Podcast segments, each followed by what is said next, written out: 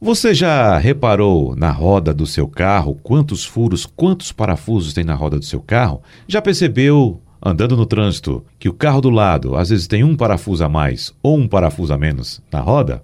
Existe alguma explicação técnica para a fábrica optar por utilizar rodas com três, quatro ou cinco furos? Ou isso é apenas uma questão estética?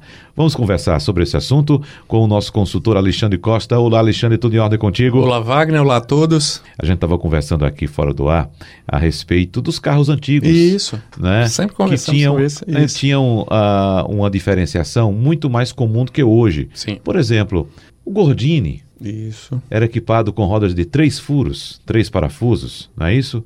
Os DKVs também, não é isso? Aí vamos para mais recentes carros da Ford, como Corcel, Belina, Del Rey, a velha Pampa, eram Pampa. rodas de três furos, não é isso? Bem lembrada, Pampa. Hoje, a roda de três furos até voltou no Renault Kwid, Isso. não é isso?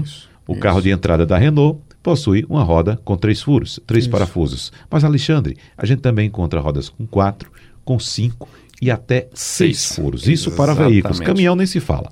Perfeito, não é isso? perfeito. Mas por que essa escolha por três, quatro, cinco ou seis furos na roda? Essa, essa opção justamente da Renault foi uma questão de custo.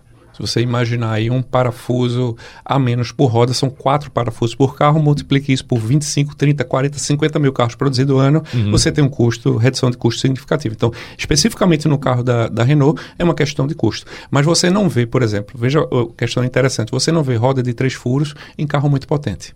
Fato. Por quê? Porque o, o- o parafuso ele é um elemento de fixação. Então você tem ali o cubo de roda, onde é, onde é fixado a roda, e o parafuso vai fazer a fixação desse cubo de roda. A tendência é que a roda ela gera um esforço no cubo para partir o parafuso. É um esforço ali cisalhento que a gente chama. E você imagina também que não só pela rotação, mas o movimento de sobe e desce, cair num buraco, a tendência é que, que a roda fizesse um efeito guilhotina sobre o parafuso. Então se faz todo um dimensionamento em função da potência e do torque do motor e do peso do veículo. Você não vê um carro grande somente com três parafusos. Então por isso que normalmente as picapes usam de 5 a 6 parafusos por roda. O Kwid, por ser, eu- acredito que hoje, confirmar isso na ficha técnica, seja o carro, o carro mais leve do, do país. Então ele aceita, a roda é um diâmetro pequeno, mas se leva em consideração muito isso. É o torque do motor e a questão do peso do veículo. Aí o pessoal pergunta, mas Alexandre, o carro tem quatro parafusos, eu poderia rodar com três. Bem, existe aí a lenda né, de que o carro tem quatro ou cinco parafusos, porque se você perder um, você vai compensando nas outras rodas. Eu não recomendo isso. É, eu até, inclusive, quando eu trabalhei numa multinacional de autopeças, fiz uma viagem com um, um colega de trabalho. A gente saiu de Fortaleza para Teresina, 600 quilômetros, e quando eu cheguei em Teresina, eu percebi que uma das rodas estava faltando um parafuso. E a primeira coisa que eu adverti a ele é que eu só voltava para Se Fortaleza ele colocasse outro. se ele fizesse o, se ele fizesse o serviço. Porque você, se foi dimensionado para quatro parafusos, você está distribuindo a tensão naqueles pontos. Se você tira um, então você sacrifica. Então, quem está nos escutando, se tiver com uma roda com um parafuso a menos, você para no borracheiro ou leva na oficina mecânica, que normalmente o parafuso ele vai quebrar ou por excesso de torque, excesso de aperto, que é muito importante a gente falar isso. Alguém apertou demais, na hora foi trocar o pneu. Exatamente. A, gente, é- é- a gente brinca em oficina dizendo que está tirando leite ali, né, Uhum. de tanto aperto. O que acontece é que o torque para se apertar uma roda é em torno de 8 quilos. 8 a 10 quilos a depender da roda. Pode chegar até 12 quilos. Isso normalmente é feito com um equipamento chamado torquímetro. Só para a gente ter a noção de torque, torque é a força aplicada no sentido de rotação. Então, para eu girar uma maçaneta, eu aplico 2 quilos de torque. Para apertar uma roda, 8 quilos. Então, o que você vê muito na estrada é o quê? A pessoa coloca a chave de roda, apoia a mão no paralama, mão no teto, bota o pé lá na chave para folgar ou apertar. Apertar. E aperta ainda colocando a chave de roda, pulando em cima da chave Exatamente. de roda. né? Sobe e fica lá apertando, apertando. O que acontece é que aí tem um risco de quebra do parafuso. Para saber se o parafuso ele quebrou por excesso de torque, é que ele vai quebrar sempre em ângulo.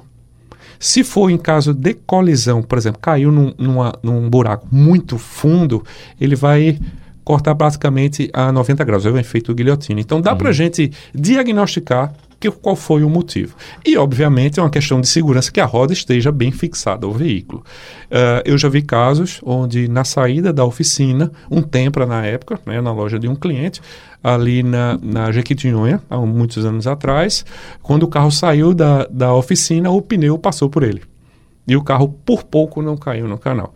Então, seja por excesso de torque ou por falta de torque, você precisa ter muita atenção a isso. Uhum. 8 kg de torque é o suficiente para você colocar o seu peso ali sobre a chave e dar o aperto. E fazer isso corretamente em todos os parafusos. Tá. É, isso, isso, é importante. Você citou aí da questão do torque do veículo, que é transferido sim, sim, do motor roda. para a roda. Perfeito. Mas a importância também da frenagem.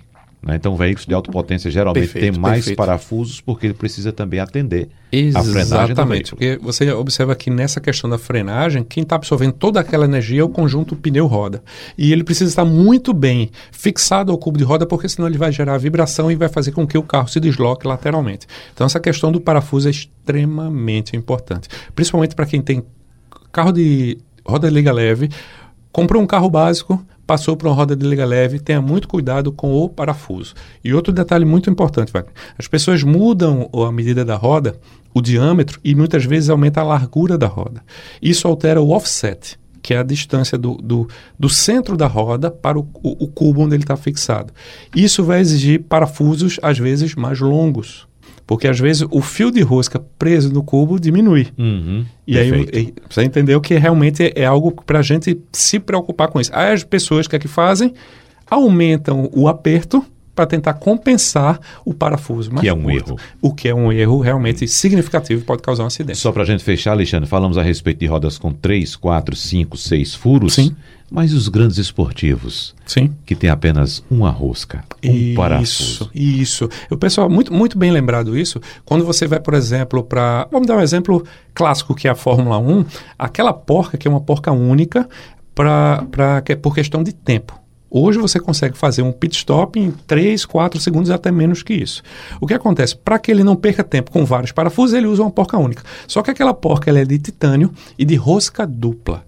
Ou seja, ela, uma vez que você dá uma volta nela, ela gira duas vezes mais rápido do que uma rosca convencional.